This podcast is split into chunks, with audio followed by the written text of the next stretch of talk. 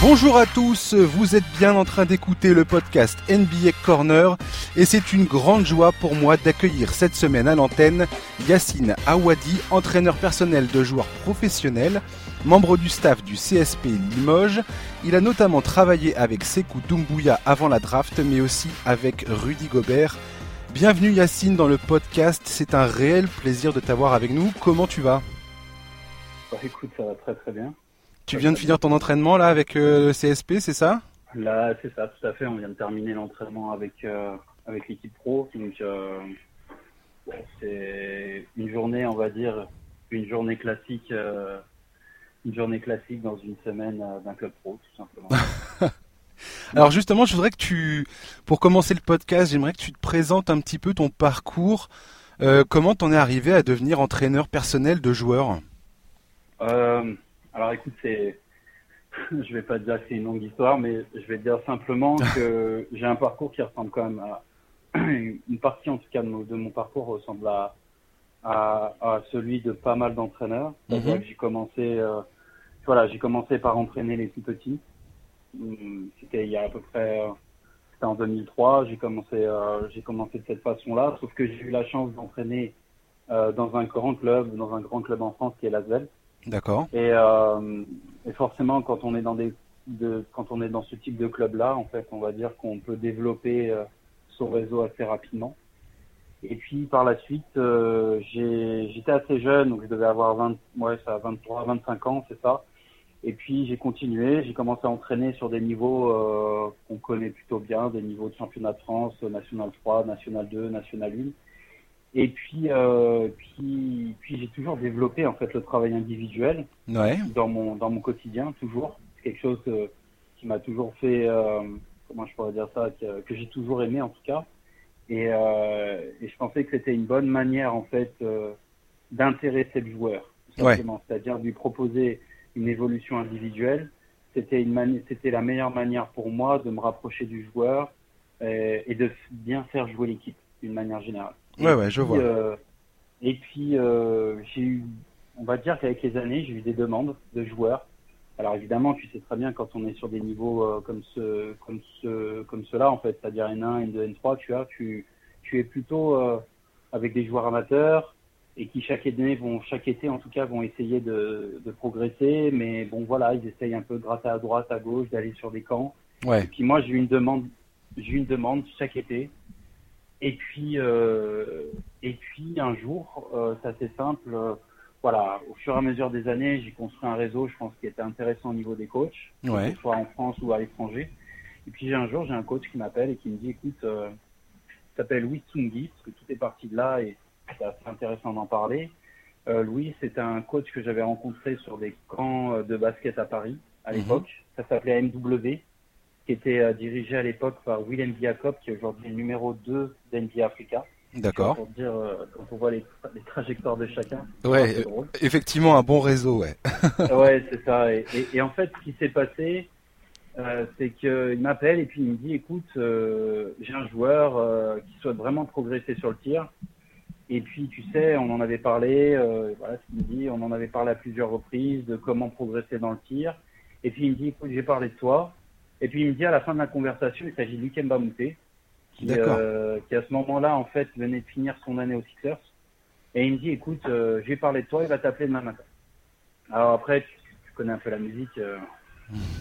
Sur le coup, j'ai un peu de mal à y croire parce que parce qu'il y a il y a quand même à ce moment-là, pour moi, il y a un gap qui est quand même assez grand. Et et puis euh, et puis il m'appelle. Et on se donne rendez-vous à Genève on s'est parlé pendant deux heures. Alors en fait, deux passionnés qui, qui ouais. ont parlé basket pendant deux heures. et puis à la fin, il me dit écoute, on se retrouve à Houston le 1er juillet. Excellent. Et euh, ça s'est joué comme ça en fait. Et, et tout a commencé en fait de là. D'accord. C'était en quelle année euh, ta rencontre avec Lukemba Amouté euh, C'était en, je vais pas dire de bêtises, euh, il me semble bien que c'était en 2015. D'accord. 2015, 2016, ouais, je crois que c'était 2015, il me semble bien. Et, et c'est un, et voilà, c'est après à partir de là, bah écoute, euh, j'ai commencé à apprendre un peu, euh, j'ai commencé à comprendre le fonctionnement NBA. Mm -hmm. Et Puis j'ai eu l'opportunité donc de travailler pendant la saison, pendant l'été, et puis je suis euh, revenu après, durant la saison. Donc là, j'ai pu le voir aussi euh, dans tes structures. Faut savoir que l'été, c'est dans des structures qui sont généralement pas celles de, de, la franchise dans laquelle tu as signé. Bien sûr. Et euh, c'est souvent c'est dans des salles universitaires, de lycée. Enfin, on était à Houston et, et c'était euh, voilà, c'était là où il avait en tout cas établi sa base pour l'entraînement. Mm-hmm. Et euh, je l'ai suivi un petit peu à l'image d'un comment je pourrais dire ça, d'un golfeur et son caddie. Ouais. C'est un peu ça. Je l'ai suivi un peu de partout. Parti à Miami, après on est parti en République dominicaine. À l'époque, c'était pour le NBA Without Borders. Ouais. Et par contre, mon travail était de l'entraîner, d'être toujours là. Donc, si tu veux, on avait commencé un process, tout simplement, et, et j'ai eu l'opportunité de continuer. Donc, ouais, c'était tout a commencé là. Après, les choses se sont enchaînées. Euh, j'ai eu l'opportunité d'entraîner euh, d'entraîner euh, à Istanbul, c'est-à-dire que je suis parti euh, je suis parti à Istanbul pour entraîner un jeune qui s'appelait Harar, qui était euh, ouais. sur quelques, pla quelques plaquettes euh, de franchise NBA, qui était susceptible d'être drafté, mais euh, mais c'était pas l'enjeu. Ouais. J'y suis allé, c'est pas l'enjeu. L'enjeu numéro un, c'était en quelque sorte de l'accompagner dans cette transition où il allait devenir professionnel. Donc c'était au Galatasaray à l'époque, et c'était euh, c'était Alain Digbeu qui à cette époque-là était scout pour les Hawks, qui D'accord. euh, qui m'avait parlé de qui m'avait parlé des gays. Donc si tu veux, les choses se sont enchaînées les unes après les autres, les expériences, euh, Livio Jean Chard, Diandra Chachong. euh, Enfin voilà, j'ai j'ai enchaîné un certain nombre d'expériences qui m'ont amené euh, qui m'ont amené au CSP au final, puisque pour moi c'est un objectif de travailler individuellement, mais pour une équipe. Ouais. C'était pour moi un objectif parce que je pensais clairement que ça allait me faire passer, euh, ça allait me faire passer un, un, un palier. Et puis euh, ça se rapprochait vraiment de ce que je voulais réellement faire, euh, à savoir occuper un job, un poste en tout cas sur le player développement. Et Ouais, et puis- c'est ce que je fais, mais pour un Bien sûr. Ouais, et puis là, tu étais vraiment dans une structure professionnelle. Ouais, tout à fait. À- à Là, 200%, aujourd'hui, on quoi. est- C'est ça. Puis tu es plus là, si tu veux, j'ai envie de te dire, euh, hum, durant la saison, je travaillais pour un seul joueur. Donc c'est Mhm. vrai que c'est un mode de vie qui est très différent de celui que j'ai aujourd'hui. Mais euh, aujourd'hui, tu travailles pour un club qui est en JP qui qui fait une Coupe d'Europe, qui en fait qui est engagé dans, dans plusieurs finalement plusieurs compétitions. Donc euh, forcément dans le quotidien, c'est une organisation qui est très différente. Et puis tu as des objectifs très différents, puisque là, tu plus un seul, mais plusieurs joueurs. Bah ouais. Et avec une vraie, euh, si tu veux, euh, comment dire, avec une, euh, une vraie exigence, c'est pas celle, pas seulement l'exigence que va avoir le joueur, mais l'exigence que va également avoir le coaching staff, euh, et puis j'ai envie de te dire l'environnement aussi du joueur. Bien sûr, En c'est dehors ouais, du ouais. joueur, il y, a plus, ouais, il y a plusieurs facteurs quand même qui interviennent. C'est plus un développement, c'est plus un développement personnel, mais tu dois prendre en considération le collectif et l'objectif du club en fait. Exactement. Et dans l'objet et dans le développement de mon dans mon quotidien, euh, le développement, moi je m'occupe du développement technique, mais ça m'oblige également à parler avec la personne qui est en charge du développement physique, donc le préparateur physique. Mais je vais devoir aussi parler avec les entraîneurs qui sont en charge du tactique, Mhm. parce que parce que si tu veux, j'ai besoin d'avoir tous les éléments pour pouvoir développer le joueur bah, de la meilleure manière possible, quoi. Ouais, dans la, dans la manière où il va être utilisé sur le terrain par euh, le coaching staff. ça. euh, C'est ça, c'est ça.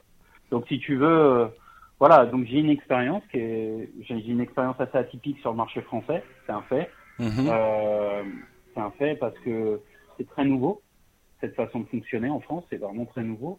Aujourd'hui, je pense qu'on est réellement, euh, pour moi, je pense qu'on est réellement deux. Alors, euh, D'accord. pas une connaissance totale du marché euh, du marché euh, Pro B, je pense de la, de la Jeep Elite, oui, mais de la Pro B non. Mais aujourd'hui, euh, je pense que entre euh, Joe Gomis qui est à qui est à Lasvel et moi, je pense qu'on est réellement deux à plein temps sur cette tâche-là. D'accord. Alors que nous, on s'occupe pleinement du développement technique. D'accord. Et c'est un truc qui se développe en Jeep Elite aujourd'hui. C'est un poste qui- que les que les clubs recherchent euh, ou vont rechercher à l'avenir. Tout, je pense que ça sera indéniable.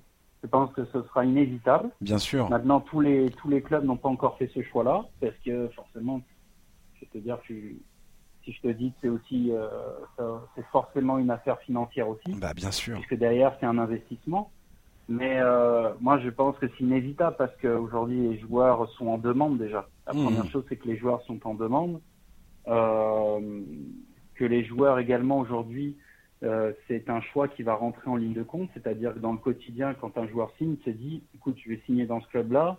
Est-ce qu'après ce club-là, j'ai une réelle, j'ai une réelle chance euh, d'aller peut-être sur le niveau encore au-dessus C'est-à-dire que quels sont les éléments qui vont me permettre finalement de, de progresser Ouais, donc, ouais, puis, ouais, qu'il y a une cellule médicale qui est développée Ça, c'est quelque chose qui est pour moi très important. Mhm. Mais est-ce qu'il y a un préparateur physique? Finalement, est-ce qu'il existe un staff? Et là, on me dit qu'il y a quelqu'un qui est responsable du développement technique. Ça veut dire que tu vas avoir des séances individuelles. Oui. Là, ça devient. euh, je pense que c'est un, un, un- argument qui est réel pour recruter un joueur aujourd'hui. Et, et surtout, des jeunes joueurs. Surtout des jeunes joueurs. Alors justement, en parlant de jeunes joueurs, donc tu as travaillé avec euh, Sekou Doumbouya, Tout à fait. euh, puisque tu étais à Limoges euh, lors de sa dernière année, c'est ça? C'est ça. Tout à fait. Et tu as travaillé avec lui sur ses préparatifs pour la draft, il me semble. Oui, aussi. oui. Bah, Euh, C'était une année de, c'était une année pré-draft, un petit peu, comme on peut appeler ça. Je, je pense, ouais. C'était une Voilà. année pré-draft. Alors comment ça s'est passé justement cette, euh, cette, euh, cette année de préparation? Comment tu l'as préparé pour la draft? Et qu'est-ce que tu peux nous dire sur euh, les différents aspects de son jeu sur lesquels vous avez travaillé justement pendant cette année alors, faut savoir une chose, c'est que déjà la manière dont tu vas aborder la saison, c'est l'objectif draft, c'est quelque chose que tu vas devoir, en fait, on va dire même le, la draft, c'est une réalité, mais, mais comment dire, c'est quelque chose, c'est peut-être quelque chose que tu vas exclure, c'est-à-dire dans le sens, tu vas pas parler, euh, tu vas pas parler aux joueurs du matin au soir de sa draft qui va avoir lieu en juin. Bien sûr. C'est- pour moi, c'est pas c'est pas forcément productif pour le travail que tu vas faire au quotidien, parce que il y a son projet individuel, mais il faut pas oublier qu'il a aussi un projet collectif. Le projet collectif, c'est le projet de l'équipe. L'équipe, elle est engagée en Eurocup, donc dans une Coupe d'Europe. Elle est également avec des objectifs euh, dans son championnat, donc en Jeep Elite. Mhm. Donc aujourd'hui, si tu ne passes ton temps à lui parler uniquement de cette draft qui va avoir lieu en, en juin, je pense que c'est, je pense que c'est pas la bonne façon d'opérer.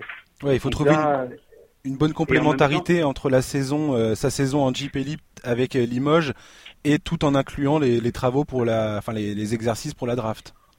Ben, en fait, si tu veux, d'une manière générale, c'est donc de trouver la bonne dynamique entre son projet individuel et donc son projet collectif. Donc, si tu veux, le réel Bien enjeu sûr. du quotidien, euh, pour moi, il était là. Parce que il faut savoir une chose, c'est- que tout le monde te parle de, c'est-à-dire ton environnement, tes amis, peut-être même ta famille, euh, euh, te parle de la draft, euh, je pense, tout- toutes les semaines. Et en même temps, il faut pas oublier une chose, c'est que tu as énormément de scouts NBA qui sont là au quotidien. Ouais. Donc quand je dis ça, ils sont là tout le temps, quasiment tout le temps.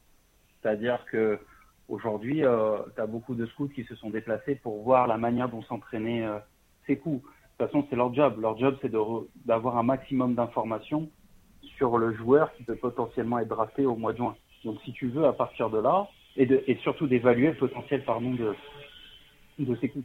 Bien sûr. Toi, il, te- il te pose des questions à toi. Tu as été, des, tu as été approché par des, euh, par des Bien scouts sûr. NBA. Bien sûr. Et il te pose C'était quoi comme question par rapport à ses coups, par exemple, quand ils viennent te voir? Ah, il me pose la question sur son éthique de travail. C'est déjà des choses qui. Ça, c'est des questions qui reviennent assez souvent. Son éthique, son engagement, euh, sa personnalité. C'est quelque chose qui, qui revenait aussi souvent parce que j'avais une, j'ai forcément une relation particulière avec ses. C'est-à-dire que je n'ai pas la même relation que va avoir le head coach avec lui. Euh, Mhm. je n'ai pas la même relation que le directeur sportif va avoir avec ses coups, ou encore euh, la relation que va peut-être développer euh, l'agent également avec lui. C'est très différent. On passe énormément de temps ensemble sur le terrain. Déjà, il faut bien le, faut l'admettre, on passe beaucoup de temps sur le terrain. Des fois, euh, tu, tu es là, euh, on commence à 8 heures. Bon, tu commences à 8 heures du matin, le premier entraînement, c'est pas, c'est forcément, ça amène des discussions, si tu vois ce que Bien je veux sûr. dire. Ça, ça amène forcément des, des conversations, des échanges.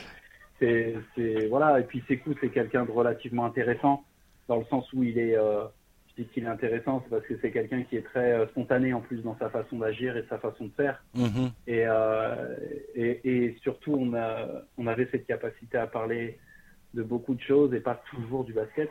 Parce que moi, je pense que c'est un élément qui est, qui est important. Bien sûr, je suis complètement d'accord avec ça. Et, euh, et, si tu veux, voilà, c'est ce qui revenait, en tout cas, pour revenir à ta question sur les, sur les, sur les interrogations que pouvaient avoir les scouts concernant ces coups, c'était, voilà, c'était beaucoup de, de, questions autour de son. Après, au fur et à mesure de la saison, c'était des questions techniques. Qu'est-ce que je pensais de son dribble Qu'est-ce que je pensais de son tir Est-ce que, voilà, quand ils avaient, quand ils avaient l'impression qu'il y avait eu du progrès, évidemment, ils voulaient savoir pourquoi et comment. Donc, euh, moi, c'était pas très compliqué euh, parce que voilà, c'est mon job.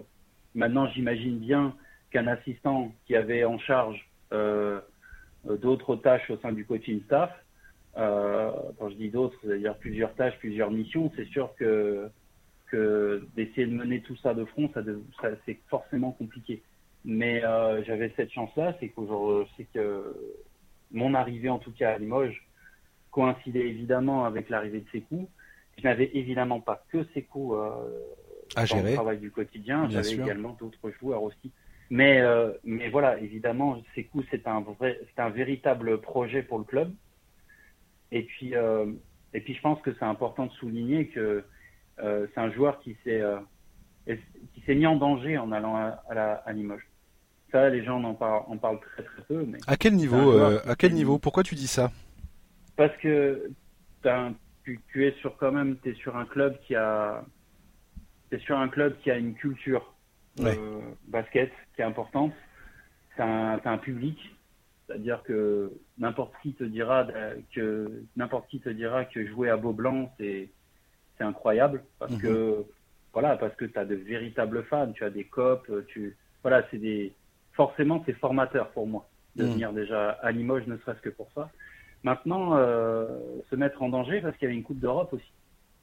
Donc c'est-à-dire qu'aujourd'hui il ne jouait pas un match par semaine, il en jouait minimum deux. Donc il était déjà engagé dans deux compétitions. Ouais, je vois. Euh, on a déjà vu des joueurs, on a des joueurs, on a déjà vu des joueurs partir à la draft qui n'étaient engagés que dans un, un, seul championnat, à savoir le championnat euh, local, c'est-à-dire quand je dis championnat local, je oui, je vois, ouais. France, Donc c'est la première chose. Et puis forcément, quand tu arrives sur euh, la scène européenne, ta visibilité grandit.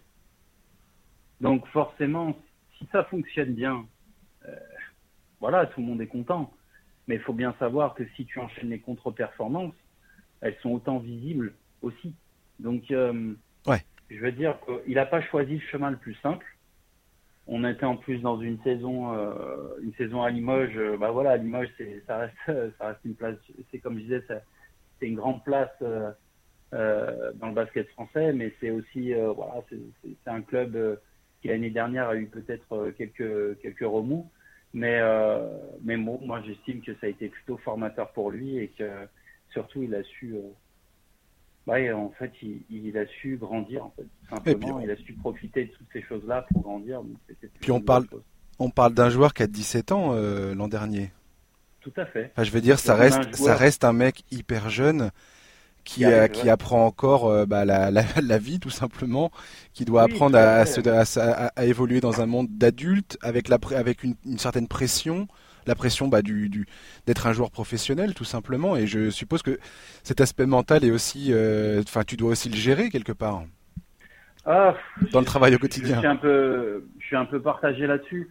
À la fois, je te rejoins totalement quand tu dis que c'est un jeune parce que quand il arrive à Limoges, il a 17 ans. Ouais. Euh, il a eu ses 18 ans au cours de la saison, mais euh, les gens vraiment ont tendance, d'une manière générale, à oublier ça. C'est-à-dire que ça reste, voilà, un enfant qui a des, c'est ça, qui a, qui a, des envies, des envies, euh, qui a des envies et les envies d'un enfant, voilà, d'un adolescent. Si c'est ça. Donc, euh, donc si tu veux, euh, c'est vrai que les gens ont tendance à l'oublier. Après, sur l'aspect mental, je dirais plutôt que moi, j'estime ne pas avoir. Alors, quand je dis compétence, c'est que je suis pas préparateur mental. Je suis pas bien sûr. Forcément pour ça. Par contre, une chose est sûre, c'est que je pousse systématiquement les joueurs à verbaliser. Mm. C'est-à-dire à verbaliser les choses. C'est-à-dire que moi, j'ai l'habitude de dire que quand on, quand je travaille sur le développement d'un joueur, on le fait à deux. Il y a le joueur et moi. Donc, euh, c'est pas moi qui arrive, c'est pas moi qui dis fais ci, fais ça comme ça. Non, c'est quelque chose qui doit forcément être partagé. Et, et surtout, c'est important que, que le joueur s'approprie les choses. Mm. C'est vraiment important. Et, et, pour le coup, le début, forcément, les débuts avec ses coups, forcément, c'était difficile au début, puis, puis forcément, les choses se sont accélérées. Donc, et puis la chance que j'ai eu, que qu'on a eu surtout, c'est que voilà, le nombre de matchs, tu joues, et qu'est-ce qu'il y a de mieux que le jeu pour se développer? Bien sûr. Certes, je l'entraînais, et, c'est vrai que j'ai tendance à dire que l'entraînement, c'est quelque chose qui est important, mais moi, l'entraînement le prépare à jouer. Et, la réalité, c'est que plus il va jouer, plus il jouera de minutes sur un terrain, euh, plus il engrangera de l'expérience, du vécu, et, surtout, euh, plus il progressera. Donc, euh, c'est la chance qu'on avait la saison dernière. Par rapport à, sa, à ses préparatifs pour, euh, pour la draft NBA, est-ce que tu peux me dire concernant ce, ce, développement individuel pour la draft et la, et la, saison à venir en NBA, sur quoi toi tu as axé euh, les exercices et le développement avec, avec ces coups? Sur quoi tu t'es concentré principalement? Par rapport à ce qui l'attend. Le tir. Le tir? Le tir pour moi c'était le tir. Pour moi c'était la priorité numéro un. Et euh, je pense que je me suis pas trompé, surtout quand on voit, euh, quand, on, quand les gens pu suivre un peu son été, euh, suivre un petit peu, euh, comment dire, les différents workouts qu'il a fait, parce qu'il a fait une, une, véritable bonne impression quasiment sur toutes les, enfin pas quasiment, sur tous les workouts qu'il a fait. Ouais, sa, sa cote, elle a grave grimpé, c'est clair. Ouais, sa, sa cote a vraiment grimpé, il a vraiment été impressionnant.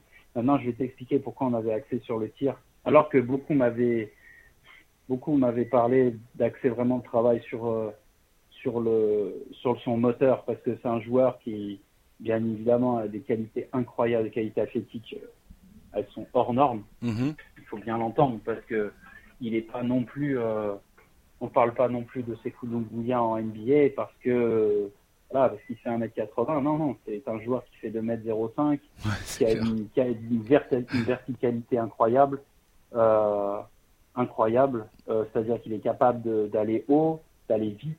Il a des qualités d'explosivité aussi incroyables. Il a un pied. Euh, enfin, voilà, pour moi, il a un pied incroyable. Il a un jeu de pied incroyable.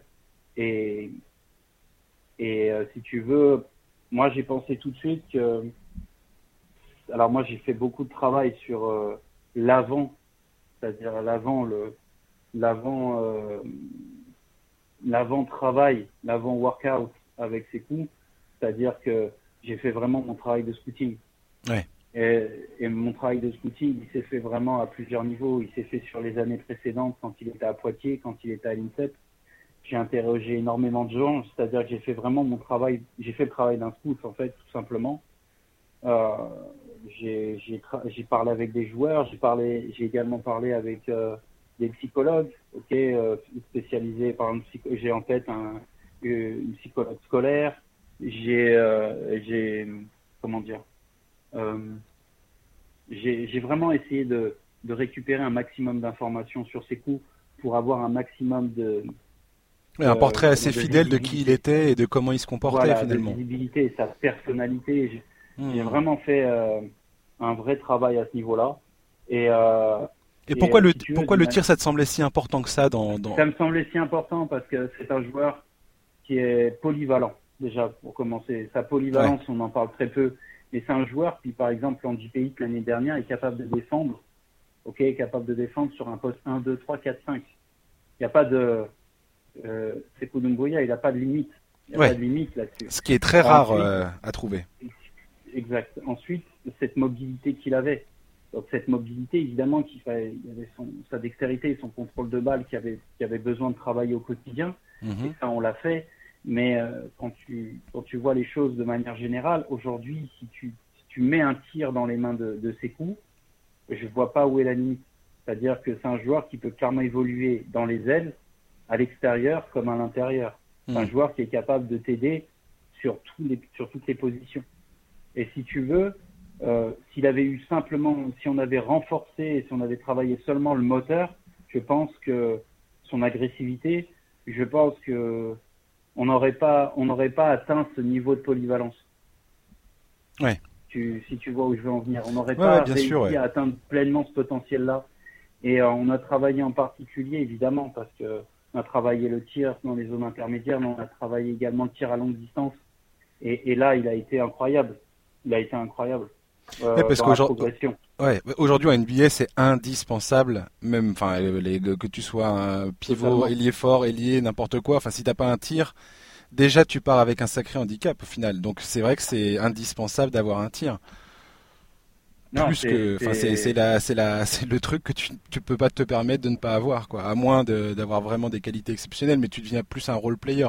Là, ce que tu me dis, c'est que Sekou, il a vraiment euh, l'opportunité de se développer euh, avec un profil euh, très complet, très complet, polyvalent comme tu dis, où il va être capable de défendre sur de plusieurs positions et d'avoir un tir, d'être efficace en attaque et ainsi de suite quoi.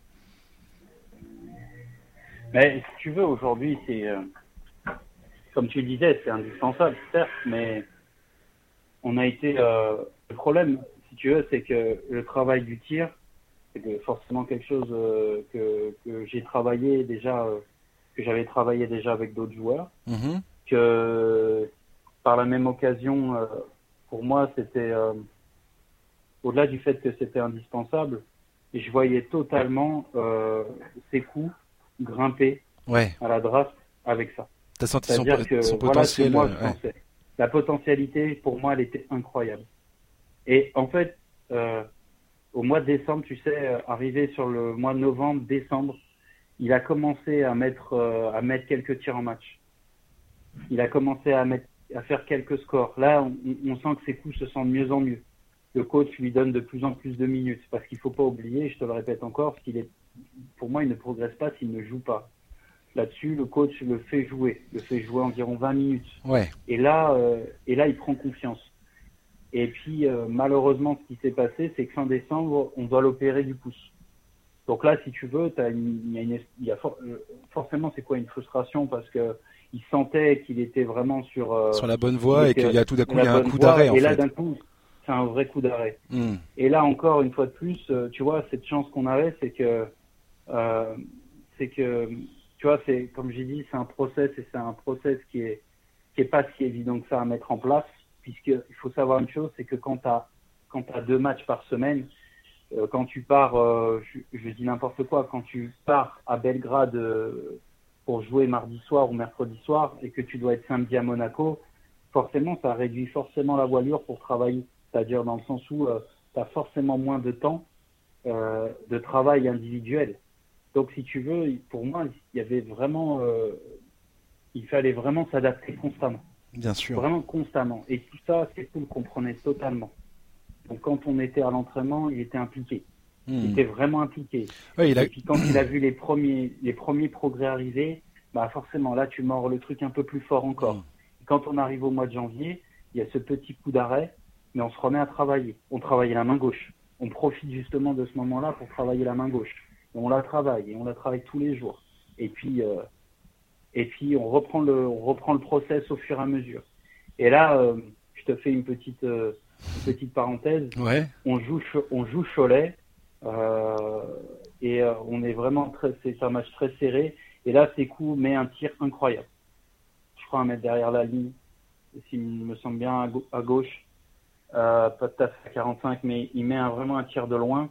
Et, euh, et si tu veux, c'est un peu la patate chaude ce tir. C'est un tir qui est très important et c'est un peu la patate chaude. Tu sais, le genre de les joueurs se passent tous la balle. Ouais, je vois. dans les mains de ses coups. Pour toi, c'était un bon signe en fait qu'il ait euh, qu'il ait le cran de prendre ce tir et qu'il ait confiance dans son tir. qu'il ait assez confiance dans son tir pour le prendre en fait. Par expérience, c'est le tir que j'attendais, que j'ai attendu, j'attendais euh, depuis un petit moment. Pourquoi? Parce que euh il faut, il faut entendre une chose, si on rentre un peu dans le détail, c'est que le meilleur facteur euh, de mémorisation, c'est l'émotion. Hmm. Et il faut savoir une chose, quand, quand tu tires, quand tu prends ce type de tir qui est clutch, qui est un moment important du match, ça suscite tellement d'émotions un tir de ce type-là, que, que forcément derrière, ça allait, ça allait changer, euh, ça allait changer euh, son état d'esprit. Ton état d'esprit, alors ça, pour moi, ça allait changer l'état d'esprit aux entraînements. Ouais, ouais, je vois. Ça allait tout changer, j'en étais convaincu. Mais je savais pas à quel moment. Je, tu l'attendais, ouais. Ce que tu disais. qualité là. Donc euh, j'attendais, j'ai attendu et arrive euh, ce match-là et euh, Et c'est assez incroyable parce que tous les entraînements, je pense qu'il s'en est même pas rendu compte, mais tous les entraînements n'étaient plus les mêmes. Ouais, ouais, je vois. Il y a, il y a eu un, degré de confiance qui a fait que s'amplifier. Et finalement, s'amplifier à un point où quand il part d'ici, je, je, me vois encore le, on fait ce dernier entraînement avant qu'il part, qu'il prenne l'avion, je crois le lendemain. Euh, le dernier entraînement qu'on fait, on fait une séance, mais vraiment, euh, c'était vraiment un entraînement très light. Euh, il, il, me fait des séries incroyables, quoi. Ouais. Et, euh, et c'est toute cette confiance qui s'est amplifiée. Et tu sais, il met sur cette dernière journée contre Paris, il met 34 points, il met, enfin voilà, il met tous ses tirs. je, sais, sais plus si, je connais plus ses stats, mais il me semble qu'il met quasiment tous ses tirs. Et, et voilà, et c'est, voilà, c'est ça a tout changé pour moi derrière. Et par habitude, ça, pour moi, c'est quelque chose qui revient quand même assez souvent. Et j'attendais ce moment-là et, et puis, puis, les choses se sont enchaînées derrière. Hmm. J'aimerais euh, rebondir, on va finir sur Sekou Doumbouya là-dessus. Ouais, euh, tu disais que le, le, temps de jeu, c'est ce qui permet justement à un joueur de, bah de, de, mettre en pratique et puis de, de progresser, ouais. d'évoluer. Il y a Dwayne Casey, donc son futur coach à Détroit, qui a, qui a parlé un petit peu de Sekou récemment euh, okay. et qui a dit que pour l'instant, enfin il allait voir ce que ça allait donner au mois d'octobre pendant le, la pré-saison et pendant le training camp euh, du club, mmh. mais que potentiellement euh, il voit pas trop ses coups rentrer dans la rotation euh, pour sa première année. Euh, Est-ce que c'est comment tu vois ça toi? Comment tu analyses ça? Est-ce que c'est une mauvaise nouvelle pour ses coups? Est-ce que ça va pas le, ça risque de le, de le freiner, ou est-ce que tu penses que c'est justement une opportunité pour lui de s'acclimater, de pas se mettre trop de pression dès le départ et de, et de progresser tranquillement dans l'ombre en attendant Alors, de. Euh, ou tu moi, penses qu'il va craquer la rotation parce qu'il va, il va péter. Et, et Dwayne Casey ne, n'exclut pas le truc. Il dit si le mec il nous fait des, il nous fait une très très bonne, des très bons préparatifs euh, d'avant saison, j'exclus pas de le faire jouer. Toi, tu vois ça comment, toi? Moi, si je me trompe pas, aujourd'hui euh, sur le poste 3 à Détroit, t'as Tony Snell. Sur le poste 4, t'as Maurice et t'as surtout Blake Griffin. Voilà ce que je vois aujourd'hui sur ces postes-là.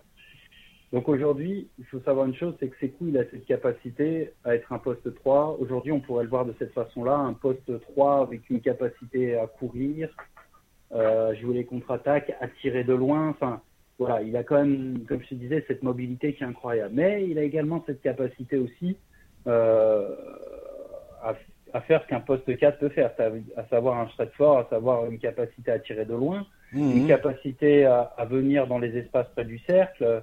Donc il, il peut faire ça. Maintenant, je vois un, un, coach aussi qui, bien évidemment, ne va pas dans ses déclarations faire comprendre à un jeune joueur qui vient d'arriver que que tout est ouvert. Ouais, je vois ce que tu veux dire, ouais. Tu vois ce que... Ouais, ouais.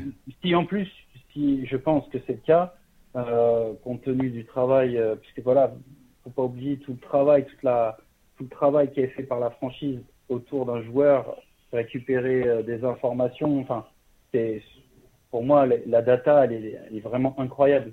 Quand tu sais tout ce qu'ils peuvent avoir, c'est incroyable. Bah ouais, je pense qu'à travers les lignes, ils ont dû comprendre aussi que c'est Kununguya, il adore les challenges. Ouais, je vois ce que tu donc, veux dire. Euh, donc moi, à mon avis, euh, je pense qu'il a très bien, enfin, je pense que c'est une bonne façon de communiquer, et je pense que, je pense sincèrement que, que si c'est coups, j'espère en tout cas que c'est coups en entendant ça, vu qu'il adore les challenges, ça va le, ouais. euh, je pense que ça, je pense qu'en tout cas, il a, je pense que le coach a activé euh, probablement le bon bouton avec ses coups. Ouais. Euh... En tout cas, j'y vois, je vois ça, je vois ça plutôt positif. Euh, j'espère, en, j'espère en tout cas qu'on aura le, le, plaisir et le bonheur de voir ouais, euh, ses ouais. coups sur le terrain avec son maillot et qui, c'est sur du garbage time, euh, même euh, voilà sur des, des, minutes un peu euh, en loose day en fin de match, commencer à se, à se faire les mains, à se faire les pieds sur les, sur les parquets NBA, tâter de la balle, mettre son premier panier et puis, et puis après advienne que pourra quoi. Ouais, j'espère aussi. Sincèrement, j'espère aussi, puisqu'il, euh, sincèrement, il s'est donné les moyens d'arriver là. Et je pense que, je pense sincèrement qu'il est capable, qu'il est capable, en tout cas, d'atteindre, d'atteindre cet objectif, comme tu disais, de, de mmh. rentrer dans la rotation. Parce que pour moi, aujourd'hui, son objectif à, à court moyen terme, je dirais peut-être à moyen terme, c'est, euh, quand je vois, quand je vois aujourd'hui, j'ai vu que Joe Johnson avait également signé à Détroit. Ouais, il y a Luc Kennard aussi qui est en poste 3 à Détroit. Je, je crois que Luc Kennard, il est, il est même titulaire au poste 3 à Détroit. Donc, euh, tu vois, donc je, je me dis que il y a de l'expérience aussi, mais il y a de la place pour un joueur comme Sekou parce que c'est vraiment un joueur atypique. Il, cette polyvalence, on la voit pas de partout. Et, euh, et c'est vraiment pour moi un signe. Euh, c'est, en tout cas, pour moi, ça a toujours été le cas. Moi, je pense que la, la polyvalence, c'est un signe vraiment euh, de, de, que le joueur est, est, un joueur de haut niveau. Donc, mmh. euh, donc voilà. Après, euh, j'ai passé beaucoup de temps avec lui. Il faut bien y croire. Donc voilà, je continue, je continue à croire en lui comme j'ai pu le faire la saison dernière. Ouais. Alors, je sais que tu as travaillé également avec Rudy Gobert, euh, et on va parler justement, on parlait de, du potentiel de Sekou Doumbouya. Rudy Gobert, voilà un joueur qui a totalement euh, développé son potentiel sur les cinq dernières saisons, à tel point que le mec, il est devenu deux fois meilleur défenseur de la, de la ligue en NBA, ce qui est une distinction absolument... Euh, enfin, il n'y a, y a, y a, pas beaucoup de distinctions individuelles en NBA qui, qui valent mieux que ça, euh, que ce, que ce, que ce titre-là. Comment tu comment tu l'as comment tu l'as tu l'analyses cette évolution de Rudy Gobert? Ce que j'apprécie beaucoup chez Rudy, moi, c'est sa mentalité de, de, de conquérant. Je trouve que c'est un conquérant Rudy Gobert dans sa façon mm. d'être euh, individuellement sur le terrain. Tu le vois aussi, ça, ça, ça transpire. J'adore euh, j'adore le travail qu'il a fourni parce que quand il est arrivé dans la ligue, euh, c'est, enfin, il faut pas oublier qu'il y avait beaucoup de gens qui doutaient dans sa capacité à s'imposer. Euh, physiquement, mentalement, enfin bref. Toi, quel regard tu as porté sur euh, cette évolution de Rudy Gobert dans, dans, en NBA Pour moi, c'est euh, bah, déjà, bon, t'as as assez bien résumé quand même Rudy, mais c'est vrai que Rudy, c'est un, c'est un joueur avec une mentalité, la mentalité que d'ailleurs on aimerait que tous nos jeunes joueurs aient. Hmm. C'est-à-dire, à savoir, c'est un joueur qui, qui a faim. C'est un joueur qui a faim. C'est un joueur qui est qui est même encore aujourd'hui n'est pas rassasié après euh, deux, deux titres de meilleur défenseur de l'année. Bah, il vient de faire sa meilleure saison en carrière euh, l'an dernier. Hein. Il, arrête, il arrête jamais de progresser ce mec-là. Oui, tout à fait. Mais après, je pense que bon, au-delà de ses au-delà de ses qualités, au-delà de ses qualités. Euh, aujourd'hui, tu mets aujourd'hui à la sortie, à sa sortie en tout cas de Cholet, et donc à son entrée en NBA, personne n'aurait mis une pièce sur lui. Ça, c'est la réalité. Je pense aussi. On oublie, on oublie vite, hein. Oui, oui. On oublie vite que le fait que ce mec-là, beaucoup de gens ont douté en lui, quand même. Et encore aujourd'hui, d'ailleurs. Tout à fait. Mais, mais voilà, euh, Rudy, c'est quelqu'un qui, j'ai envie de dire, c'est quelqu'un déjà qui s'est construit dans le travail. Hmm. Alors ça, euh, moi, c'est ce que je dis, c'est ce que je retiens. Euh, si je devais retenir une chose, c'est le travail avec Rudy parce que il a vraiment cette envie de travailler. C'est-à-dire que c'est un passionné, certes, c'est vrai, ça n'y a pas de doute là-dessus, et, et, c'est important de le souligner, mais c'est quelqu'un surtout qui aime travailler. Et euh, c'est quelqu'un qui, qui s'interroge, c'est-à-dire comment je peux devenir meilleur, hmm. qui se pose de vraies questions. il est dans une recherche constante de progression. C'est ça. Aujourd'hui, quand tu regardes bien de près, euh, Rudy, c'est le meilleur défenseur de l'année avec quand même, si je ne me trompe pas, quasiment 16 points, 13 rebonds. Ouais, ouais, c'est ça, exactement, ouais. 16 points, 13 rebonds, c'est-à-dire un double-double. Le mec, il est à 10... aujourd'hui, il a 19 sur une saison. Ouais, 17,9 points de moyenne et 14 rebonds. Euh... Ah non, ça c'est les 36, c'est par 36, c'est toutes les 36 minutes. Euh, tac, tac, tac. Rudy, c'est 15,9 points l'an dernier et 12,9 rebonds en moyenne. Donc on y est, 13 points, enfin comme je disais, 16 points. Euh, c'est ça, ouais. 16, points, 13 rebonds. Donc euh, c'est exactement ce que tu dis. Donc, donc finalement, euh, ben pour moi, je pense que ce serait, ce serait suffisant pour une grande partie, une grande partie euh, des joueurs qui auraient ces statistiques et qui auraient ce titre de meilleur défenseur de l'année. Sauf qu'il n'est pas du tout dans cet esprit-là. Euh, au contraire, il est dans l'esprit euh, de se dire qu'est-ce que je peux, euh, qu'est-ce que je peux faire de plus, et puis surtout, il sait ce qu'il doit faire en plus parce qu'il veut avoir de, il va, il va être plus compétent, on va dire, dans le domaine du tir. Ouais. C'est ce qu'on a en tout cas fait euh, durant l'été, et je pense qu'il clairement, et je pense que je me trompe pas en parlant de cette façon-là. Pour moi, il a passé un cap. On a commencé à avoir quelques prémices sur les championnats du monde parce que c'était que quelques prémices. Parce que, comme je l'ai répété, c'est un process. il faut, il faut du temps. Donc forcément, Rudy, on le voit souvent ouvert, on voit souvent des joueurs lui laisser, du, lui laisser un mètre ou deux. Mais Rudy, il a besoin vraiment d'être dans une vraie maîtrise de ce qu'il fait pour, euh, pour réaliser. Et, mm. euh, et c'est quelque chose qui met, quand je dis met, cette méthode-là, je pense qu'il la maîtrise plutôt bien parce que pour le moment, ça lui a réussi. Aujourd'hui, je pense qu'on a vu, en tout cas, on voit des, on voit des signes. Les lancers francs, déjà pour commencer. On n'en parle pas, mais sur la compétition, c'est très positif ce qu'il a fait au niveau des lancers francs. Il faut rappeler, par exemple, que contre les continuer ça, mais il fait quand même 9 sur 10. Je suis pas sûr que Rudy ait fait cette performance-là. Quand je dis ça, c'est pour vous dire qu'il y a quelques signes qui montrent qu'il a progressé. Et lui-même le sent. Maintenant, euh, c'est un joueur qui aujourd'hui, dans sa tête, euh, on n'est pas. C'est là où ça devient intéressant. C'est que là, je vous parle d'un projet individuel. Mais en fait, il faut savoir une chose, c'est que Rudy vous parle du projet collectif tout le temps. C'est qu'aujourd'hui, ce qui l'intéresse, c'est de gagner un titre. C'est comment, comment le développement de ses compétences va servir l'équipe euh, dans laquelle, enfin le, le, Utah Jazz. La question, c'est ce qu'il dit c'est exactement son discours au quotidien. C'est de dire si je progresse, putain, si je progresse, on va aller plus loin. on va, parce qu'aujourd'hui, ils sont clairement avec, avec le recrutement, c'est clairement un prétendant au titre. Ah bah j'en suis, suis persuadé, j'ai écrit un article là-dessus. donc, donc pour moi, euh,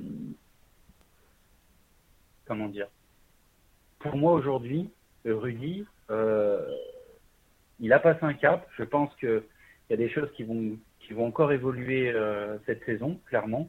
J'ai aucun doute là-dessus. Mais, euh, mais là où j'ai pas de doute, si tu veux, c'est que voilà, Rudy, il s'est construit à travers le travail, donc c'est ce qu'il va refaire. Est-ce que tu étais avec. C'est un process qu'il maîtrise très bien. C'est un process qu'il maîtrise bien. Ouais. Travailler, ok, qu'est-ce qu'on fait? Ok, on travaille, on y va, on, on s'y met. Et c'est surtout quelqu'un qui a aussi besoin de comprendre ce qu'il fait. Et ça, c'est quelque chose qui m'a totalement rassuré. D'accord. J'ai travaillé avec, euh, avec Rudy. C'est-à-dire qu'il a besoin de comprendre. Et, et, pour moi, quand on comprend les choses, on se les approprie forcément beaucoup plus vite. Donc c'est pour ça que je suis assez, euh, je suis assez, euh, je suis assez positif concernant Rudy sur la suite. Et puis après, au-delà de ça, c'est vraiment, euh, moi j'ai l'habitude de dire que c'est vraiment une personne qui est, c'est au-delà du, c'est une personne qui est forcément attachante, mais au-delà de ça, c'est aussi quelqu'un qui est profondément pro, vraiment pro. Donc voilà, pour des personnes comme moi, euh, pour des gens qui ont un job comme le mien, c'est vraiment appréciable. moi, j'avais beaucoup apprécié l'émotion qu'il avait montrée quand il a eu son premier titre de défenseur de l'année. Il a été très ému parce que bah, pour lui, c'était très important. Et moi, j'aime voir ça chez les joueurs parce que ça veut dire qu'ils en ont quelque chose à faire. De... Bah, tu, tu sens que je veux dire, tu peux pas atteindre ce niveau de performance et de et de, et, et tu peux pas concrétiser tes objectifs si t'as pas euh, une, une, enfin, si tu si tu mets pas du tien, de l'émotion, du temps, euh, de, la sueur et, et, des larmes entre guillemets. Euh... parce que parce que alors je, tiens à dire, hein, je fais pas la pub de Rudy Gobert hein, parce que moi j'ai toujours été non mais c'est important parce que moi aussi mon mon travail c'est de dire les choses. Ah ouais. C'est-à-dire que mon travail c'est ça. Autrement je, je je peux pas avancer sur quelque chose qui est faux. Bah, tu l'as surtout côtoyé, euh, tu l'as surtout côtoyé, côtoyé dans le travail. Euh, ouais, c'est ça. Personnellement, c'est important. Mais si tu veux, quand tu passes beaucoup de temps, tu, tu comment s'appelle? Chacun euh, apprend à se connaître, la personnalité de chacun, forcément, et c'est important pour mieux adapter mon travail derrière aussi. Mais au-delà de ça, pour moi, c'est que c'est un joueur qui fait pas semblant. Hmm. Donc tu vois, quand tu parles de ça, tu parles d'émotion, tu parles de ce genre de choses. Pour moi, c'est un joueur qui fait pas semblant. C'est-à-dire que voilà, quand il apprécie un moment, quand il apprécie ce qu'il a fait, quand il est, voilà, il te le dit. Il te le dit, ça c'est important. Je veux dire, il est pas, il est, il fait pas semblant. Enfin, pour moi, voilà, il fait pas semblant, il n'est pas suffisant. Et pour, enfin, et, et tu sens qu'il apprécie, euh, il apprécie, euh, je pense qu'il apprécie le moment. Et c'est pour ça que quand tu dis voilà l'émotion euh, que tu as apprécié ça, ben moi je pense qu'il était comme ça. Enfin voilà, ça me surprend pas parce que voilà c'est il est comme ça, il est entier, il fait pas semblant. Et donc moi je sais que je sais que c'est du travail pour arriver à ce niveau-là. Hmm. Et puis j'ai l'impression qu'en NBA c'est indispensable d'avoir cette espèce de mentalité de bah, comme je disais tout à l'heure, je vais reprendre le même mot, euh, de conquérant. C'est obligatoire que tu aies ce, cet état d'esprit-là. Sinon, tu te fais, tu te fais manger par le système, quoi. Dire, tous ces mecs-là, ils, ils sont tous là pour gagner du temps de jeu, pour gagner des contrats, et on parle de sommes qui sont colossales. Euh, et je veux dire, c'est, enfin, au-delà, au-delà de l'argent euh, et tout ça, t'as aussi le concrétiser bah, ta carrière et puis progresser et devenir euh, atteindre le, ton potentiel quoi. Et Rudy, c'est ça qui me plaît chez lui, c'est c'est qu'il a, il a, tu vois qu'il a faim et qu'il se donne les moyens d'y arriver, quoi, d'y parvenir. Et, j'ai vraiment, vraiment très, très hâte. Après la Coupe du Monde qu'on vient à laquelle on vient d'assister, j'ai très, très hâte de voir ce que ça va donner la saison prochaine à Utah parce qu'ils ont une équipe extraordinaire collectivement. Je suis totalement d'accord. Et, euh, et avec euh, avec Mike Conley, avec Bogdanovic, là, oh là là, ça va. Ouais, je pense que je pense qu'ils ont ils ont extrêmement bien recruté. Euh, Conley, mais c'est génial. Franchement, défensivement, Conley, il est au top. Comme on dit, c'était le bon fit, à mon avis, avec, ah, euh, avec, le, avec, euh, avec les joueurs déjà qui s'y Ouais, ouais, avec la psychologie de Quinn Snyder, euh, qui est un coach que j'admire aussi. tout pareil. Ouais, totalement, mais je pense que ça va coller. Et puis, ouais, comme je te disais, non, j'ai vraiment. voilà, J'aurais la chance, en tout cas, cette saison, de retourner à. De retour, de, en tout cas, d'aller à Utah de hmm. continuer le travail avec euh, de continuer le travail avec Rudy. Mais euh, mais comme je te dis euh, j'ai pas de en fait si tu veux c'est c'est un joueur qui me donne l'impression de ne pas avoir de limite là où j'entends beaucoup de gens dire oui mais j'ai voilà certains médias qui peuvent dire oui mais en attaque il peut faire mieux. Mais en... ouais mais attendez faut, faut... aujourd'hui Rudy Gobert c'est déjà 16 points 13 rebonds Aujourd'hui, c'est un des meilleurs pivots de la ligue, clairement. Quoi. il fait partie clairement des meilleurs pivots de la ligue. Ensuite, il faut entendre une chose, c'est que c'est pas fini. Ouais, bien sûr. c'est que c'est pas fini. C'est, je peux pas dire c'est que le début. Il a 26 ans, Gobert. Il est même pas dans son prime encore. Euh. Mm, voilà, tout à fait. Mais que clairement, euh, il va, en, il va en passer des caps. Ouais, j'en suis Et il le sait. il le sait également. Ça fait partie ça fait forcément partie de nos conversations aussi. Hmm. Et, euh, et, euh, et, comme je te disais, il, le sent en tout cas. Et moi, j'en suis, voilà, moi, j'en suis vraiment très content. Et, et j'ai envie de te dire, c'est, c'est juste parce que c'est quelqu'un en tout cas euh, qui ne triche pas. Hmm. Alors, je vais profiter de ta présence dans le podcast pour aborder le comment dire le destin de deux joueurs, enfin le, le, le cas particulier de deux joueurs. Euh, je vais commencer par te parler euh, de Ben Simmons. Ben Simmons qui, qui est rentré cet été dans cette espèce de de, de grand de, de, grand cirque qu'on voit un peu tous les étés avec les vidéos de montage, de tir, machin. Ah regardez, ça y est, il plante à trois points dans tous les sens, c'est incroyable. Vous allez voir ce que vous allez voir. Euh, J'ai deux questions pour toi concernant Ben Simmons. Il nous reste euh, à peu près un quart d'heure, donc on va essayer de pas passer trop trop de temps sur chaque cas, mais mais tu vas me dire un petit peu. Est-ce que Ben Simmons shoot de la bonne main ou non, parce que beaucoup de journalistes et d'observateurs disent ce mec-là devrait shooter de la main droite, or il shoot de la main gauche. Quand tu vois son, le déroulé de son shoot, t'as l'impression que tout, part sur euh, la main gauche et que finalement ça, il part avec sa main droite. Euh, ou le contraire, enfin le contraire, il part, il part sur sa main droite et ça shoot à gauche. Euh, et je voudrais savoir un petit peu, toi, quelle est ton opinion là-dessus? Pourquoi euh, les gens doutent qu'il shoot euh, avec sa bonne main ou non? Et à ton avis, est-ce que Ben Simmons a un shoot qui va, qui, peut potentiellement progresser ou pas? À toi. Ouais, alors, alors ouais, pas de souci. En fait, alors pour essayer un peu de, de, positionner déjà les choses, c'est qu'on qualifie donc de Ben Simmons d'ambidex. Ouais. Tout à fait. Donc, il faut savoir une chose, c'est que être ambidextre, c'est, c'est, il y a des études qui, qui d'ailleurs, c'est des études, je pense, qui sont assez récentes, qui disent qu'aujourd'hui, les ambidextres, c'est d'abord une affaire génétique. D'accord. ça veut dire qu'on ne le devient pas. On est ambidextre. On l'est. Et ça, c'est important. C'est important de l'entendre. Et donc, faut entendre également, et c'est pour ça que je vais te faire un lien aussi, c'est que quand on est ambidextre, en fait, finalement, on n'a pas de préférence manuelle. C'est-à-dire que on peut faire des choses D'ailleurs, ambidextre, si je me trompe pas, hein, parce que je vais peut-être te dire, je pense pas dire une bêtise, mais il me semble, tu vois, que j'avais déjà pu lire avant, euh, par rapport à ce que je fais dans mon travail du tir aujourd'hui, j'avais pu lire que ambidextrie voulait dire deux mains droites. D'accord. Autrement dit, autrement dit, qu'on peut avoir, en fait, on peut utiliser ces deux mains pour, euh, pour quelle que soit la tâche manuelle qu'on aura à faire, mais on peut avoir une utilisation des deux mains. Là où toi, moi et, et d'autres personnes, eux, par contre, ont une préférence manuelle. Ah bah ouais, ouais, voilà, moi, euh, moi, si je shoot de la main gauche, euh, je, je, arrive voilà, pas. voilà, on a une préférence. Lui, il faut entendre que Ben Simons n'en a pas. Donc déjà, la- première chose qui est intéressante, c'est finalement de dire que aujourd'hui, nous, euh, aujourd'hui, tu as des observateurs qui vont dire, oui, mais s'il changeait de main, euh, ça pourrait changer les choses. Ah, pourquoi il change pas de main alors? Pourquoi il change pas de main et pourquoi il se sent à l'aise sur une main qui semble pas être la bonne? Qu'est-ce qui, qu'est-ce qui se passe euh, chez Mais un joueur parce quand que ça se comme je dis, ça il n'a pas de préférence. Aujourd'hui, que tu lui mettes, en fait, ce qu'il peut ressentir, ce que toi tu ressens, ce que Ouais. toi tu te sens mieux avec une main, lui, il ressent pas absolument pas ça. C'est-à-dire, je vais même aller plus loin.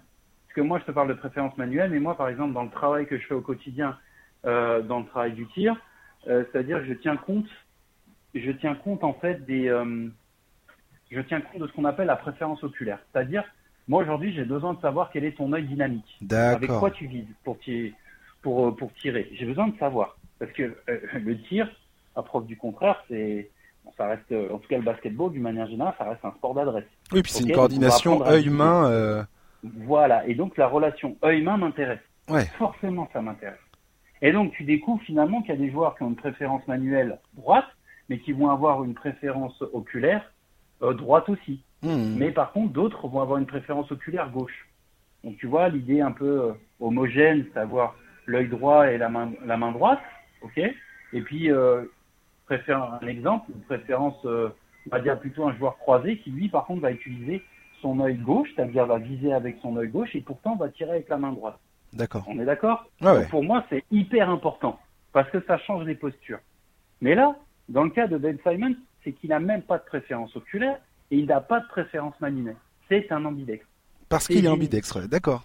Voilà. Donc aujourd'hui, et, et ça c'est hyper intéressant parce que je l'ai lu récemment pour le coup. Ah, bon, forcément, on se tient un peu au courant des informations euh, basket. euh, euh, et je pense que là-dessus, il se trompe pas. DJ Reddy, qui, quand il parle de Ben Simons, il le dit. Il dit qu'il croit très peu aujourd'hui, en tout cas, euh, avec quand on voit ses vidéos Instagram, je ne sais quoi, croit très peu le fait que, ben voilà, ça y est, euh, il est à droit. Par contre, il croit clairement qu'il va progresser. Ouais. Il dit oui, s'il continue à travailler de cette façon-là, il va progresser. Il est sur Et la ça, bonne c'est voie. intéressant. Hmm. Il est sur la bonne voie. Et ça, c'est pour moi plus intéressant. Euh, ce commentaire, peut-être, qui est peut-être un peu plus euh, basique, mais il est beaucoup plus intéressant d'entendre des observateurs qui disent, et qui, d'ailleurs, on ne sait pas sur quoi ils s'appuient, vont dire, euh, non, mais il devrait changer de main. Et ça, c'est intéressant pour moi parce que le tir, c'est vraiment un sujet hyper, c'est empirique en fait, le, le tir. euh, Hmm. sur, euh, c'est un sujet qui, c'est un sujet où tout le monde met un peu ce qu'il veut. Bien Parce sûr. que aujourd'hui, euh, la plupart des coachs, euh, alors je dis la plupart, hein, je m'entends bien, je dis un, grand nombre, on va dire, de coachs vont apprendre le tir euh, à leurs joueurs parce que leur entraîneur, le- l'entraîneur qui les a formés, leur a appris à tirer de cette façon-là. Et pour eux, c'est la seule manière finalement, euh, c'est la meilleure, toujours la meilleure manière de tirer. C'est un, euh, condi- si tu c'est un veux, moi, conditionnement qu'on a depuis le plus jeune âge, en fait, à partir du moment où on, a- on passe par l'apprentissage du tir. Complètement. Alors que moi, c'est quelque chose qui me gêne profondément, qui m'a gêné profondément, parce que quand tu es confronté à des joueurs de haut niveau euh, dans ton quotidien, ou quand tu formes des joueurs Mhm. euh, plus jeunes, eh ben, il y a un moment donné, il faut quand même répondre à des questions. Le pourquoi Pourquoi je tiens, pourquoi je mets mon pied de cette façon-là? Pourquoi je positionne la main de cette façon-là? Et sauf que le problème, c'est que tu vas pas dire parce qu'on me l'a appris de cette manière-là. Hmm. C'est pas cohérent. Tu veux pas parler de cette façon-là. C'est parce que Donc, tu es à l'aise dans. Ouais, Parce qu'on est tous différents. bien tout sûr. simplement, on est tous différents. Donc c'est quelque chose qu'on doit forcément prendre en ligne de compte. Et, euh, et si tu veux, c'est pour ça que moi j'ai vraiment essayé de pousser le sujet le plus loin possible en essayant de travailler justement sur cette idée des préférences oculaires, des préférences, les latéralités pour, pour vraiment, euh, on va dire, généraliser le, su- le sujet. Et c'est des choses qui, justement, de nombreux entraîneurs travaillent sur d'autres sports de cette façon-là, dans le tennis. Tu vois, moi j'ai été euh, là-dessus, j'ai été formé par Paul Doroshenko, qui Mhm. est euh, le premier coach de Federer. D'accord. Je vais te dire, euh, voilà, donc, et qui a travaillé avec Pete Sampras à l'époque, qui a travaillé avec des grands noms du tennis. et qui s'est appuyé justement sur ces sur cette méthode-là. D'accord. Travailler et, et j'ai découvert personne réellement qui travaillait de cette façon-là dans dans le basket. C'est des échanges que j'ai même des fois avec des, amis, euh, des entraîneurs, euh, même en NBA ou des, euh, scouts. encore récemment, je parlais avec le scout de Boston, on parlait de ça. Enfin, je veux dire, voilà, c'est c'est parce que c'est vraiment intéressant. Pour moi, c'est intéressant en tout cas de voir le tir avec cet angle-là, en tout cas avec un autre angle. Hmm. Maintenant, évidemment, la pratique rentre en ligne de compte, la coordination rentre en ligne de compte. Il y a beaucoup de choses qui rentrent en ligne de compte, mais pas seulement ça.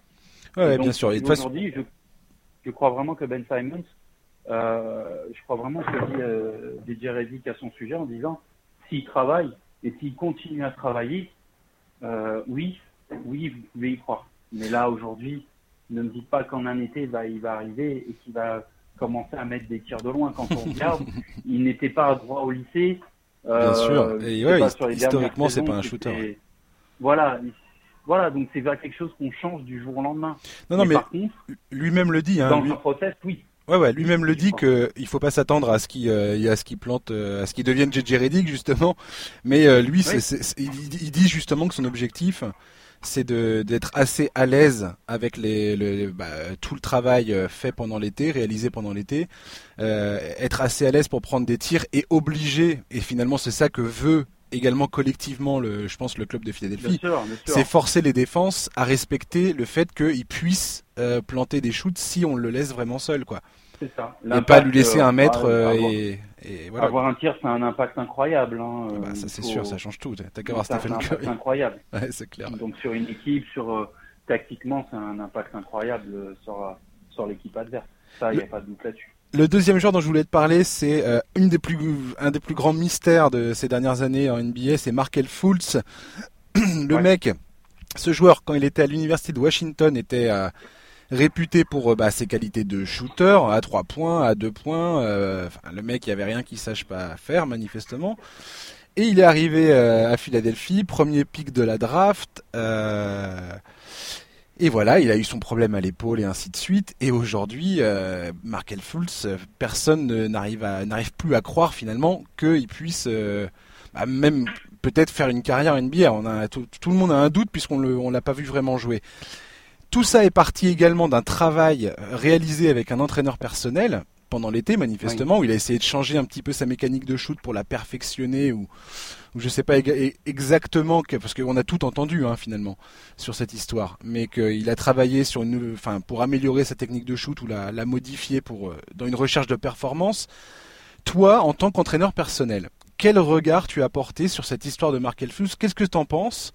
Est-ce que tu, tu, tu es plutôt optimiste ou pessimiste par rapport à la suite de sa carrière euh, c'est pas une question simple. Euh, c'est pas une question facile, mais par Non, non, mais après, je te. sans, trop développer, mais. Euh, bien sûr, mais un joueur qui a ce. Un joueur qui a ce. Qui a. Hum, comment s'appelle Qui a ce parcours déjà. Quand tu regardes de près un peu ce qui s'est passé, tous les événements les uns après les autres. C'est incroyable. Déjà, ça t'interroge un peu. Bien sûr. Ça t'interroge déjà un peu. Ensuite, euh, il y a ce. Bon, déjà, quand tu regardes statistiquement, euh, quand tu regardes statistiquement de près, ça n'a jamais été. C'était pas un joueur qui était forcément très adroit. Quand, par exemple, ne serait-ce qu'au lancer franc.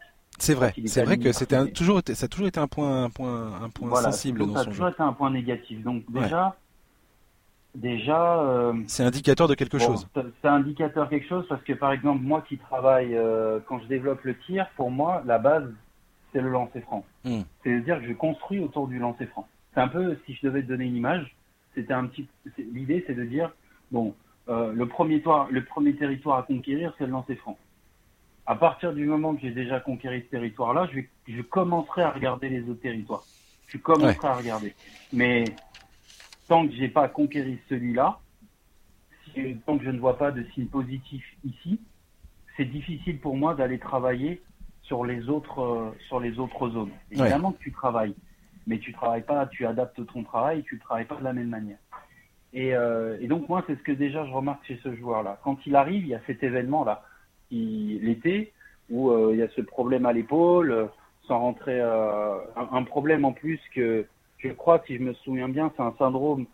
Ça a été partagé un peu de cette façon-là, mais on parle d'un syndrome que, que, que les lanceurs, je crois, au baseball ont. Ouais, c'est un, problème de rotation de l'épaule, je crois. Enfin, c'est ça. Voilà, c'est ça, de rotation de l'épaule. Et à partir de ce moment-là, euh, ce qui en fait, ce qu'on comprend, c'est que ça a tout changé. C'est ça, exactement. C'est ça qui est fou. Ça a tout changé. Et, et, Il a pratiquement dû réapprendre à tirer, manifestement. Voilà. Moi, euh, j'ai vu quelques j'ai vu quelques vidéos récentes. Euh, oui, il y en a une qui est sortie là. On parle beaucoup. On en parle beaucoup là en ce moment. Euh, bon, c'est difficile de juger la mécanique d'un joueur parce que t'es pas avec lui, tu vois pas ça de près. C'est assez, euh, pour moi, c'est c'est c'est enfin, c'est quand même relativement difficile. Mais euh, bon, pour moi, ça reste un joueur de ça reste un joueur de très haut niveau. Ouais pense que oui, euh, en termes de forcément, euh, en termes de, enfin au niveau de sa motricité, bien évidemment, ça a forcément dû changer des choses parce que l'épaule c'est sacrément complexe. Quand un joueur a mal à l'épaule, ça et notamment sur l'épaule avec laquelle il va, avec ce qui correspond à sa main, avec la main avec laquelle il va tirer, c'est forcément, euh, ça a forcément une incidence. Mmh, bien sûr. Maintenant, j'ai l'habitude de parler de confort quand on tire. Quand on apprend à tirer, on doit toujours se rapprocher du confort. C'est-à-dire qu'est-ce que je ressens? C'est quoi mon feeling quand je j'attrape la balle, quand j'exécute mon tir? J'ai quoi? Est-ce que je sens que je fais un effort pour tirer? Est-ce que c'est un effort important? Euh, Et ça, c'est toutes des petites questions qui, pour moi, sont vraiment importantes. Mais, euh, mais je pense que c'est des questions qui doivent se poser aussi. Hmm. Et s'il a forcément changé sa mécanique, c'est que c'est qu'il doit avoir un feeling. En tout cas, il doit avoir un feeling qui n'est pas forcément bon avec son tir. En tout cas, je sais pas aujourd'hui, mais ce qui s'est passé, en tout cas par le, ce qui, est, ce qui est arrivé dans le passé, en tout cas, l'a amené à se dire, c'est peut-être mieux pour moi de peut-être tirer de cette manière-là. Peut-être parce qu'aujourd'hui, avec ce que j'ai, en tout cas, ce syndrome que j'ai eu, que j'ai au niveau de l'épaule, peut-être qu'il faut que, euh, comment je pourrais expliquer, que je développe mon tir différemment. Ouais. Il faut regagner une certaine fluidité et un confort, comme tu dis, en fait, pour pas que ça, faut que ça soit quelque chose de naturel, mais en même temps, manifestement, si tu dois repartir de zéro, eh ben c'est tout un, c'est tout un process qu'il faut remettre en place, en fait. Et, c'est, et euh, c'est tout un process, et, euh, et quand tu parles de naturel, je pense vraiment au mot confortable. Ouais, ouais, bien sûr. Vraiment cette notion de confortable. C'est-à-dire que tu, tu peux vraiment, euh, je pense que tu as beaucoup plus de chances de réussir de reproduire le même effort quand tu tires, quand tu es justement dans cette idée de, de confort. Tu vois ce que je veux dire? Ouais, bien sûr. Ça me paraît, c'est beaucoup plus facile de reproduire en tout cas un effort quand on se sent bien. Mais par contre, euh, voilà, si on, si le joueur ressent des contraintes, s'il y a un espèce de malaise en mettant son pied, je sais pas, un peu plus vers vers dans la, je sais pas, je, dis tout et n'importe quoi. euh, c'est sûr que pour lui, ça va être euh, bah, forcément reproduire le même effort, ça va pas forcément être très agréable. Hmm. Mais euh, j'ai hâte de voir ce que ça va donner. Mais euh, ouais, tout à fait, ouais, c'est intéressant. C'est vraiment, tu vois, c'est les, les, deux cas vraiment que, que, dont tu parles sont intéressants parce que autant Ben Simon, c'est, tu vois, l'ambidextrie, c'est quelque chose de très complexe. Ouais. moi, j'ai jamais, j'ai pas eu encore cette opportunité. J'ai déjà entraîné gaucher, droitier, pas de souci là-dessus. Mais euh, forcément, mais des joueurs par contre euh, ambidextres, ça, ça m'est jamais arrivé encore. Et de savoir qu'aujourd'hui ce type de joueur n'a pas de n'a pas de préférence oculaire, mmh. n'a pas de préférence manuelle, euh, pour moi c'est euh, un vrai ce serait un vrai challenge. Ouais. Pour moi ce serait un vrai challenge. Est-ce que par contre j'irais changer de main? Je sais que Tristan Thompson l'a fait. Ouais, euh, c'est vrai. Mais l'a fait dans le lancer franc. Ouais, c'est vrai. C'est très important sur, un, sur un tir qui est à l'arrêt. Tout à fait. Sans défense. Donc, euh, pour moi, c'est pas comparable encore. Parce que changer de main, par contre, sur l'ensemble de tes tirs, ça, c'est une autre. Euh, pour moi, c'est en tout cas une, c'est une autre histoire. C'est plus compliqué. Ouais, bien sûr. Donc, euh, c'est pour ça que c'est très intéressant et par rapport à par rapport à ce parce que là j'ai vu que Marcus avait signé à était à Orlando ouais Orlando ils ont ils ont pris son option en fait sur son contrat son contrat de rookie. Donc, ce qui veut dire que grosso modo, c'est plutôt un signe de confiance finalement vis-à-vis de son potentiel et de sa capacité à revenir euh, de sa blessure. Et euh, même Steve Clifford, le coach, euh, s'est dit plutôt optimiste sur le fait qu'il puisse, il puisse bah, intégrer la rotation. Et de toute façon, Orlando, il a un boulevard. ils ont fait les playoffs l'an dernier, donc c'est pas un club sans, sans objectif ni sans pression, mais ça reste un club qui développe des jeunes joueurs, qui a plutôt un potentiel sympathique s'ils arrivent à, développer cette jeunesse. Donc non, mais je, je, ouais, je pense que c'est vraiment, euh, c'est vraiment à suivre. C'est un joueur qui, c'est un joueur à suivre parce que. Moi, ça me fascine. Euh, Fools me fascine totalement. Je suis. Euh, maintenant, j'ai envie de le voir jouer. Tu vois, je commence à en avoir un peu marre de lire. de ah. lire les, de lire toutes les toutes les choses qui l'empêchent de jouer. J'aimerais bien le, voir réussir, quoi. Mais c'est un joueur, ouais, forcément, c'est un joueur qui est Là aujourd'hui, en tout cas, ces deux joueurs dont tu me cites, c'est des joueurs qui sont quand même relativement atypiques avec ce qui leur arrive. Bien sûr. Et qui sont un peu particuliers, mais euh, mais euh, mais euh, non, en tout cas en NBA, voilà, en, en, NBA, en tout cas, il y a de quoi il y a de quoi débattre. Hein, il faut dire ce qu'il est. Il y a quand même de quoi débattre. Mais tu vois, je, je, je, par exemple, je te fais une petite parenthèse. Vas-y. L'année dernière, j'étais vraiment hyper intéressé par le cas Lonzo Ball dans la manière de tirer. Dans vraiment dans le tir, c'était quelque chose de vraiment euh, hyper intéressant. Alors voilà un autre qui a un tir atypique, ouais. Et qui a un Mécanique, atypique. si tu veux, j'avais un joueur qui euh, à Limoges euh, l'année dernière qui s'appelait Joe Roussel, qui cette année joue à, à Bilbao en Espagne, et qui, si tu veux, qui a une mécanique qui est très proche de celle de, de Lonzo Ball et qui est un joueur croisé. Donc si tu veux un joueur qui vise avec l'œil gauche mais qui tire avec la main droite. D'accord. Il avait ce, ce, comme Lonzo Ball, ce côté un peu catapulte, tu sais. Euh, Bien sûr, il ramène la balle sur le côté. Voilà, il a ça. Et c'est vraiment hyper intéressant parce que sur le coup, ben voilà, ça, collait vraiment bien. Ça collait bien, voilà, l'idée, l'idée que, que, je me fais notamment dans le travail du quotidien sur euh, ces relations qu'on peut avoir entre l'œil et la main. Encore une fois de plus, ça, c'est, ça, ça que, ça que valider en fait le, mmh le process qu'on met, que, que je que j'essaye de mettre en place à chaque fois que je travaille, en tout cas sur le tir avec un joueur. D'accord. Mais euh, mais voilà, dans le cas de the Ball, je trouvais ça hyper intéressant et qui a eu les voilà, qui aujourd'hui est un peu en difficulté au niveau du tir, alors qu'il ne l'était pas forcément quand il était à UCLA. Donc euh, qui avait des pourcentages euh, plus que plus qu'honnête. Mais lui aussi galérait au lancer franc, je crois, pour le coup. Oui, tout à fait. Non, mais c'est pour ça que je dis. C'est vraiment un indicateur c'est un indicateur pour moi. Bon, écoute Yacine, va falloir qu'on va falloir qu'on mette un, qu'on mette un point final à cette émission. Ça, on a dépassé l'heure du programme. Par contre, ce que tu vas me promettre, c'est de revenir. Avec plaisir. Tu vas revenir et on va parler de, on va parler si c'est coup, ça joue, si Rudy, euh, et ainsi de suite. On va voir un petit peu tous les sujets dont on a parlé aujourd'hui. On... Et puis il y a des questions que j'ai pas pu te poser et je j'essaierai de te les reposer la prochaine fois. Et puis, euh, euh, promets-moi que tu reviendras.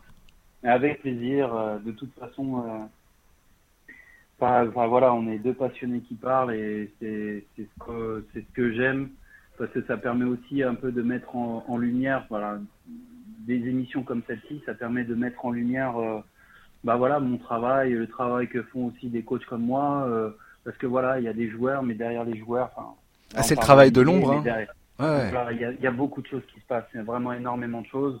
Euh, et, je pense que c'est toujours bien de, voilà, de mettre un, coup de projecteur sur ces personnes qui travaillent autour de ces, de ces joueurs. Et, et je parle forcément, évidemment, euh, je parle pas, je parle pas que de moi parce qu'il n'y a pas que mon métier qui existe. bien évidemment. Il y en a, il y en a d'autres. Il y en a, il y en a beaucoup d'autres. Et euh, mais je trouve que c'est, voilà, c'est très bien.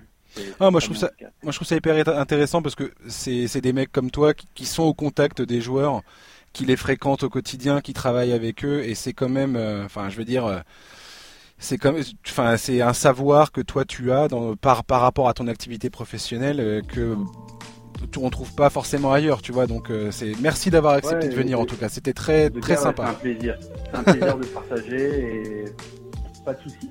À la prochaine, comme on dit. Ça marche. Eh ben, chers auditeurs, euh, merci à vous d'avoir pris le temps d'écouter euh, ce numéro de, de, NBA Corner. On se retrouve la semaine prochaine avec une nouvelle émission. Euh, comme d'habitude, je vous souhaite une bonne fin de semaine, un bon week-end, et on se, on se retrouve jeudi prochain. À très bientôt. Bye bye.